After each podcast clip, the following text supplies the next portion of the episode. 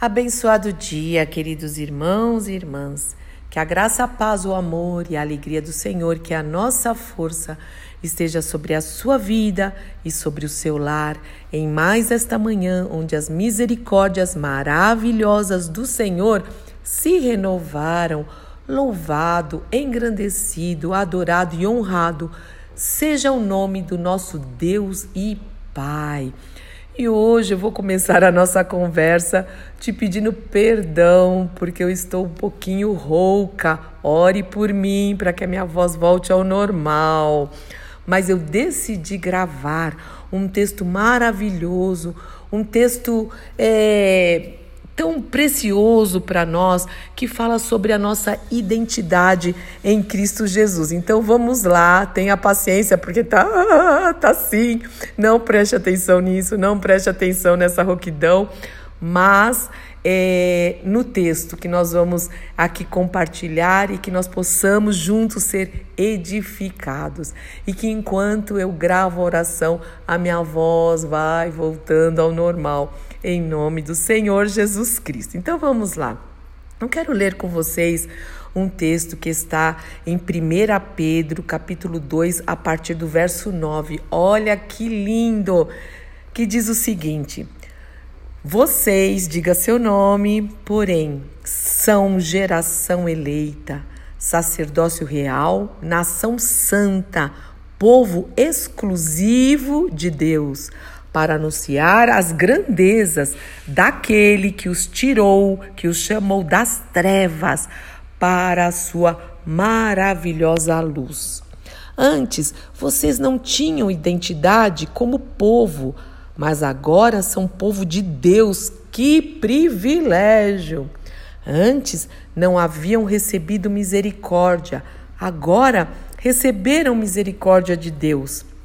Amados, eu os advirto, como peregrinos e estrangeiros que são, a manter distância dos desejos carnais que lutam contra a alma, que lutam contra os nossos sentimentos e as nossas vontades. Procurem viver de maneira exemplar entre os que não creem. Então, primeiro eu quero dizer o seguinte: aqui essa advertência, vamos é, parar um pouquinho nessa advertência. Somos peregrinos e estrangeiros nesta terra dos viventes. Nosso destino não é aqui. Sim, nós vamos trabalhar, sim, nós vamos estudar, não somos preguiçosos, temos que fazer a nossa parte como cidadãos, mas não investir aqui, achar que aqui é o nosso destino. Nosso destino é na eternidade com o Senhor Jesus, com o Senhor Jesus. Então, em primeiro lugar, vamos buscar o seu reino, a sua justiça, porque o resto o Senhor vai acrescentar. Invista seus dons, talentos, vigor, é, recursos para a eternidade e não aqui nesta terra. Tem gente que se desgasta tanto, né?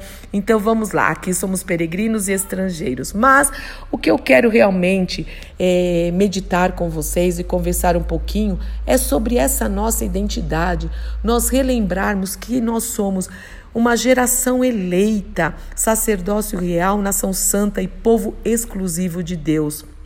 Por que, meus irmãos e minhas irmãs, muitos cristãos se perguntam sobre qual é a sua missão, qual é a missão que devem desempenhar neste mundo? Você já se perguntou isso? O que Deus quer de mim? Qual é o meu chamado? Então, essas perguntas são respondidas quando nós entendemos a nossa identidade. Então, para saber o que eu tenho que fazer para o Senhor, para o reino de Deus, primeiro eu preciso saber quem eu sou no reino de Deus para entender realmente a minha missão, né? Então o apóstolo Pedro, ele responde quem nós somos nesse texto aqui de 1 Pedro 2:9, e ele diz o seguinte: olha, vocês ou nós somos geração eleita. Pedro mostra que nós per pertencemos a um povo eleito pelo próprio Deus, né? Muita gente, quando prega o evangelho, acho que você já ouviu isso, fala: ah, venha, aceita o Senhor Jesus. Nós não aceitamos o Senhor Jesus. Ele nos aceita, foi Ele que nos viu, Ele nos escolheu. A palavra de Deus diz no Evangelho de João 15, 16 o seguinte: Não foste vós que me escolhestes a mim. Uau! Ao contrário, eu vos escolhi a vós outros, não é lindo isso? Então nós somos uma geração eleita por Ele, filhos de Deus. João 1,12 é porque através de Cristo Jesus nós temos o poder, o Senhor nos deu o poder de sermos feitos seus filhos. Antes nós éramos criaturas. Então nós somos filhos de Deus, mas somos também sacerdócio real. O que, que, é isso? O que significa eu ser sacerdócio real, né? Antigamente, eu acho que você lembra, no Velho Testamento, o único que podia entrar na presença de Deus, o único, era o sacerdote, o sacerdote. Ele que fazia essa mediação, né, entre Deus e os homens, mas ninguém podia. Então Pedro utiliza esse texto lá de Êxodo para dizer que hoje nós somos é, é, sacerdócio no sentido de que nós temos o privilégio e a honra de entrar na presença de Deus por intermédio de Cristo Jesus. Quando Jesus morreu naquela cruz, as últimas palavras foram: tudo está consumado. E aí a palavra de Deus diz que o véu se rasgou de alto a baixo. O véu que separava já não separa mais, diz aquele louvor. O véu que separava. Olha eu arriscando a cantar aqui, né? Já não separa mais. Lembra disso? A luz que outrora apagada agora brilha e brilha mais. Então hoje nós podemos entrar na presença de Deus em nome do Senhor Jesus Cristo. Na verdade, nós oramos em nome de Jesus, nós entregamos as nossas orações em nome do Senhor Jesus Cristo. Em 1 Timóteo, deixa eu ler esse texto aqui com vocês. 1 Timóteo 2,5. Deixa eu ver se é esse texto mesmo. É sim, é sim, é sim. Diz o seguinte: Pois há um só Deus e um só mediador entre Deus e a humanidade, Jesus Cristo. Ele é o único mediador entre nós e Deus. Ele deu a sua vida para comprar a liberdade de todos, para comprar este livre acesso que hoje nós temos é, diante do Senhor, do Deus Pai. Mas nós somos também uma geração ou uma nação santa. Isso significa que nós fomos é, separados para servir a Deus.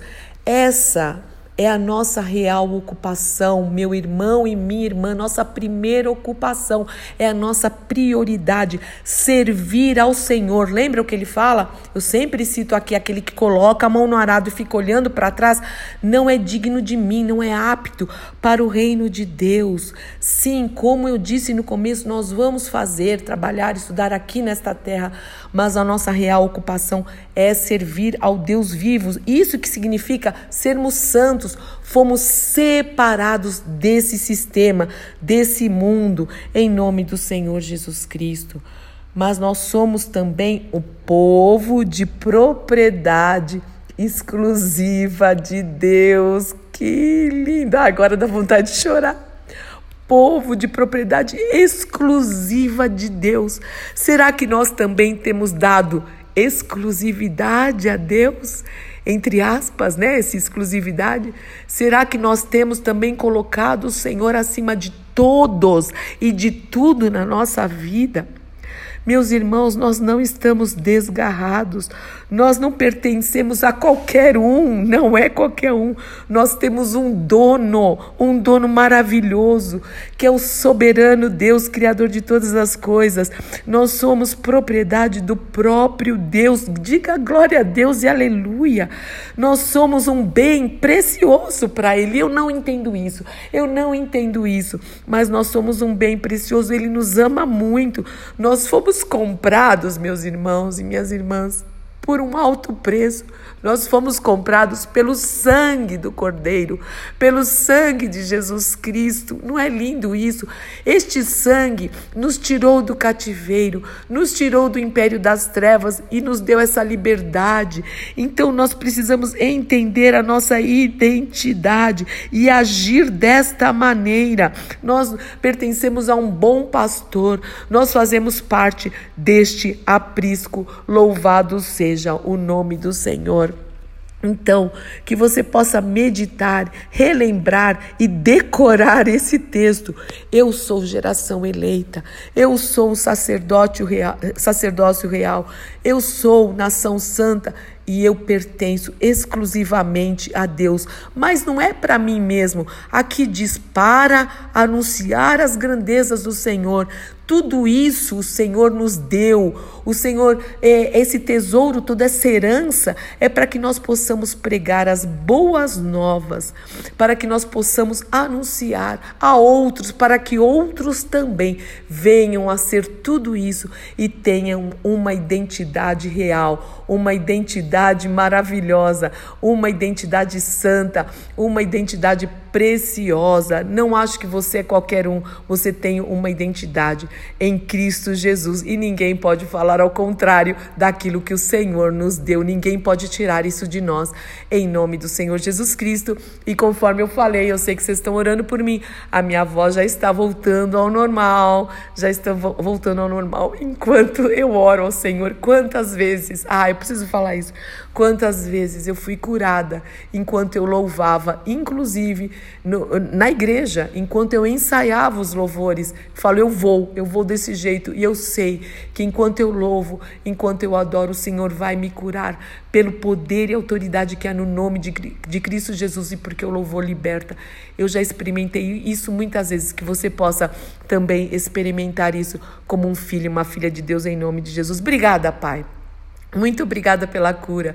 Muito obrigada, Senhor, porque nós te pertencemos.